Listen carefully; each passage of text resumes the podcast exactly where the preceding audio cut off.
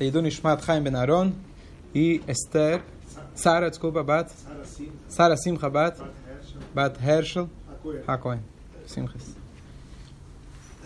Queria hoje dedicar alguns minutos para uma benção que a gente fala ela diariamente.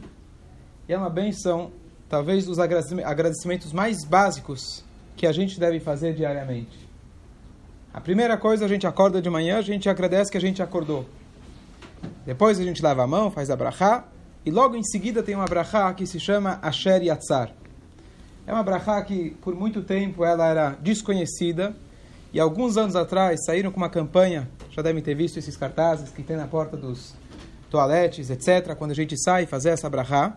E essa é uma brachá extremamente importante da gente falar ela e se lembrar dela todos os dias. É a brachá que a gente agradece o fato que a gente pode ir e fazer as nossas necessidades fisiológicas. E a gente agradece ao fato que o corpo humano foi criado com tanta sabedoria.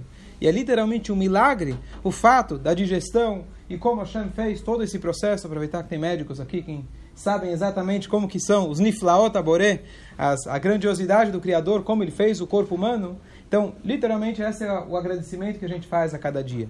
Então, quem quiser acompanhar, eu vou ler com vocês e fazer uma breve alguns breves comentários da Abraha. É logo no início do Sidur, aqui nesse Sidur Azul, na página 16.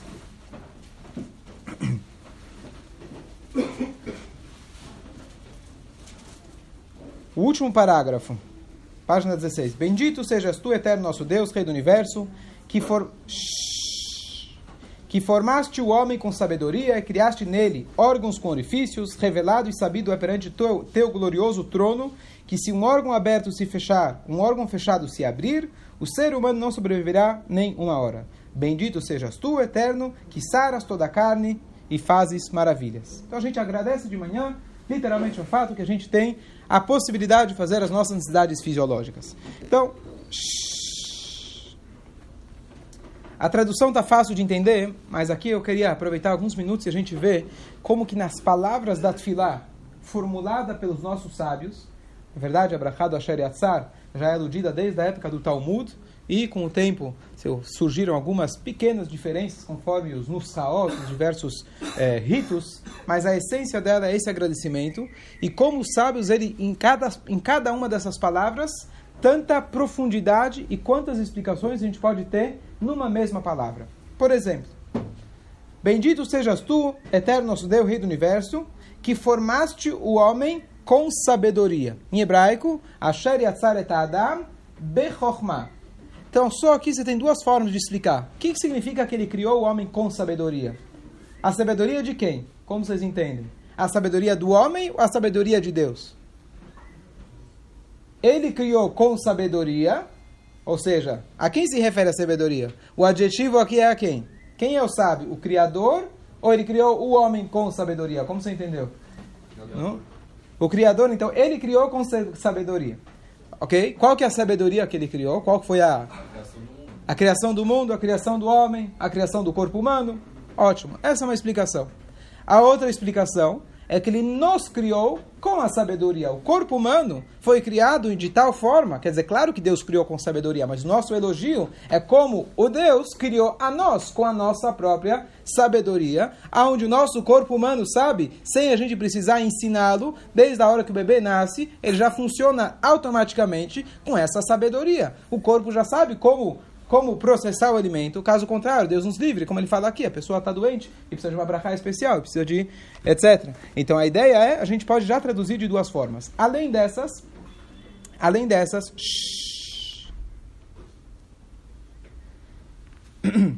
além dessas, na verdade, tem uma explicação um pouco mais profunda que fala o seguinte: Vaivra Elohim et Adam Deus criou o homem, está escrito logo, logo no início, no sexto dia da criação. Deus criou o homem. Diz para a gente o um Midrash, o um comentário, Deus criou o homem bechokhmah, com sabedoria. A sabedoria divina. Qual foi a sabedoria dele? Então, o comentário diz o seguinte, em qual dia da criação o homem foi feito? Acabei de falar, foi no sexto dia. Teoricamente, se o homem ele é superior, que dia que ele deveria ter sido criado? Primeiro dia. Por que o homem foi criado no último dia, quem sabe? Ó, Então, a, a, perfeito. Então, a ideia é para ele aproveitar tudo que foi criado para ele. Ou seja, quando você vai trazer um convidado na sua casa, não sei, homem e mulher têm visões diferentes. O homem primeiro convida, traz ele em casa, depois ele vai ver o que tem na geladeira. Mas normalmente, a mulher vai pelo menos se preocupar em arrumar a mesa, arrumar a sala e etc. Preparar a comida. A comida, quando estiver tudo pronto, você fala: olha, agora pode vir, pode convidar seus amigos, etc. Então a ideia é que Deus deixou o mundo pronto para que a gente pudesse aqui e desfrutar e aproveitar e elevar esse mundo. Então, Chokhmah também significa que Deus ele criou um sistema com sabedoria para o homem poder vir desfrutar, aproveitar, consumir e eventualmente também ele possa é, é, é, fazer a digestão e assim por diante. E por último. Ele baixar a bola, né? Hã? Ele baixar a bola, porque o mosquito pode valer mais do que. Escolha, Carlão, muito bom. Eu não quis entrar nessa explicação, mas já que o Carlão falou, muito bom. O Talmud traz duas opiniões, mas o fato que o homem foi criado por último depende. Então, se ele realmente usou o mundo que foi preparado para ele para se elevar, então ótimo. Então o mundo foi feito para ele.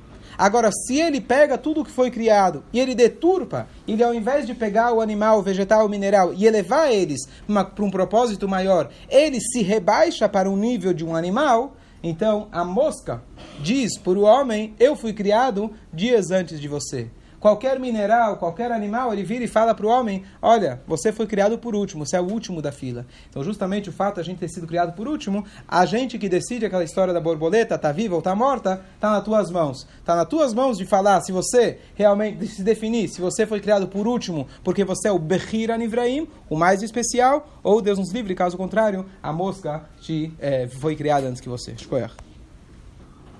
Bom, depois a gente fala depois a gente fala Galui veiadua lifnei chisechevodecha.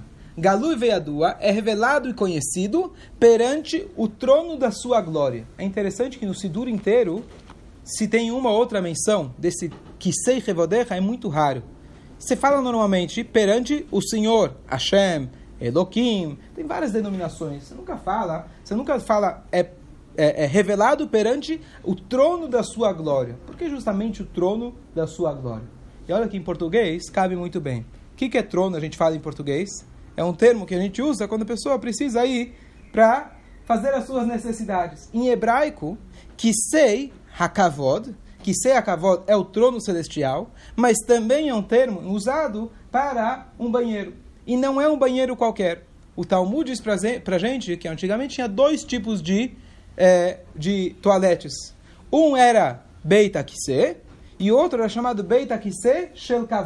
Um era um banheiro normal e o outro era o de luxo. Esse era o Beit Akise de Kavod, de honra. Qual que era o luxo? O que vocês podem imaginar que era o luxo antigamente no, no banheiro? Será que eram os detalhes, os perfumes? Isso não existia. O luxo antigamente era você ter um banheiro que você poderia trancar ele por dentro.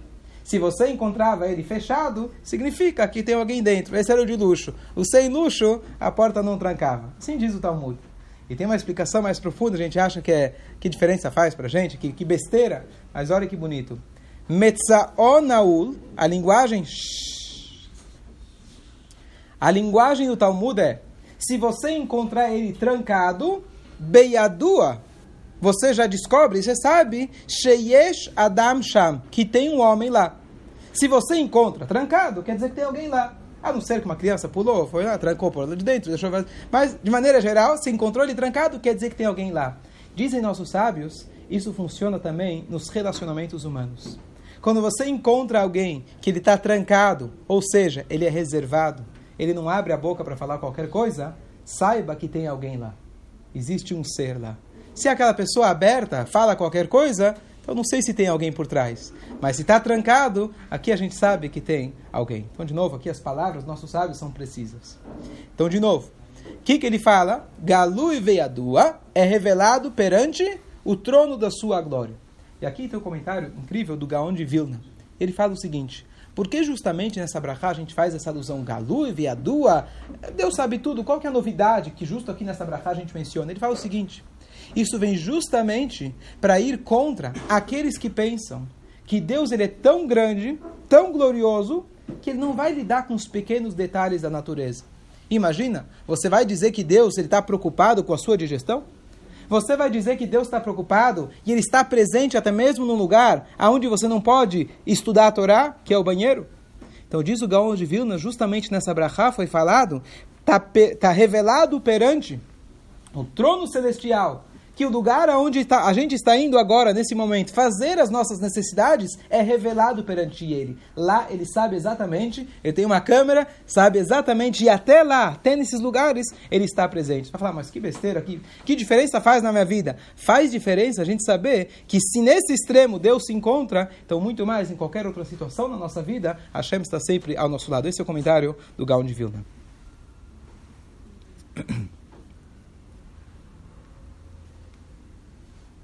Depois, ele fala pra gente, A gente não poderia viver sequer uma hora. Se Deus fechasse um orifício aberto, que deveria estar aberto, ou abrisse um orifício que tem que estar fechado, nós não iríamos conseguir sequer ficar uma hora. Como assim? A gente... Tem gente que não consegue, talvez, ficar com a boca fechada uma hora. Mas outros orifícios podem ficar fechados por mais de uma hora. Qual que é a linguagem? Porque, qual que é o sentido da linguagem exatamente uma hora? Então, tem algumas versões diferentes que omitem essas palavras afidu sha'echad. Mas o Sidurim, em geral, tem a palavra afidu sha'echad. O que, que significa isso? Então, uma explicação que essa hora, na verdade, é quando o bebê nasce. Se na hora que o bebê nasce, ele não tem a possibilidade de abrir os seus orifícios, a boca, nariz, etc., para respirar, chorar, mamar, etc., aquela hora é crucial que Hasbe Shalom, concordam? Essa hora pode não precisa de ser grandes médicos para entender que essa hora é crucial para ele. Ou tem outras explicações que quando chegou no limite, aonde a pessoa ficou sem ir ao banheiro e etc, e já está nesse limite, por mais um pouco, mais uma hora, ou mais um minuto, mais um segundo, a pessoa não conseguiria existir, não conseguiria viver. E por último, a gente termina a, a Brachá dizendo, Baruch Ata Hashem, Rofechol Basar, ele cura toda a carne, uma fli laasot. E ele faz maravilhas. Então, na verdade, essa, o término dessa bênção, ela, na verdade, é uma conclusão de uma discussão no Talmud. Existem duas opiniões. A gente faz essa todo dia, mas a gente não sabe quão, quanto discutiram, quanto quanto pano para manga deu para a gente chegar nessa, nisso que a gente tem hoje no Sidur. Então, tem duas opiniões. Uma opinião fala que a gente tem que falar apenas Rofech basar, Deus é aquele que cura toda a carne. E a segunda opinião fala, tem que falar Mafli só, Deus é aquele que faz maravilhas. Então, sábios falaram, sabe o que? Fala os dois e está resolvido. Rofech basar, Mafli só. Ótimo. Depois, o que, que significa Mafli só? Pele, em hebraico, significa maravilha. Deus faz maravilhas. Qual que é a maravilha que ele fez? Além de tudo que a gente descreveu aqui na bênção, o nosso sistema digestivo, aparelho digestivo, etc. Mas maflila só, dizem nossos sábios, que ele se conecta logo em seguida com a bênção seguinte que nós falamos de Elokai Neshama. Elokai Neshama, a gente agradece o fato que a nossa alma, depois que a gente dormiu, ela se elevou e etc., ela volta inteiramente para o corpo e ela nos revigora. A união entre a matéria e o espírito a união entre a vida, a força da vida e esse corpo humano é a maior maravilha que existe. O fato da gente viver, essa é a maior maravilha. Quando alguém falece, simplesmente o Ruach, aquele espírito que está nele, se elevou. Alguém me comentou uma vez que teve um médico que ele precisava escrever uma. a justificar a autópsia, ele tinha que dar o atestado. O que, que ele colocou? A ausência da força vital. Não tinha doença, não tinha nada. A força vital simplesmente se, ele, se elevou, tá certo? Válido. Aí perdeu o CRM? Não é válido. Bom, espero que ele não perdeu o CRM. A ideia é que o maior milagre que existe é o fato que Hashem une o corpo e a alma. E é isso que a gente tem que agradecer. A gente tem que falar essa brachá todo dia pela manhã e a cada vez que a gente vai ao banheiro a gente faz essa brachá. Demora quando depois se acostuma, demora 30 segundos, 60 segundos, um minuto e meio para fazer a brachá, e realmente faz uma diferença total se a gente para e se conscientiza por alguns instantes a cada dia ao, ao, ao agradecimento pelo próprio fato que a gente está vivendo e agradecer o fato que a gente tem o aparelho digestivo e assim por diante. Que a Hashem possa trazer, Rofecho Abassar, curar todos aqueles que precisam, uma frila só de fazer apenas maravilhas, se Deus quiser. Amém. רבי חנן הקשמר, רבי ברוך סך ישראל, פיחו חיר בלן תוריס שנה מלדינוי, חופץ, למען צדקו, יגדיל תורה ואדיר, קדיש גרנג'י. Amém.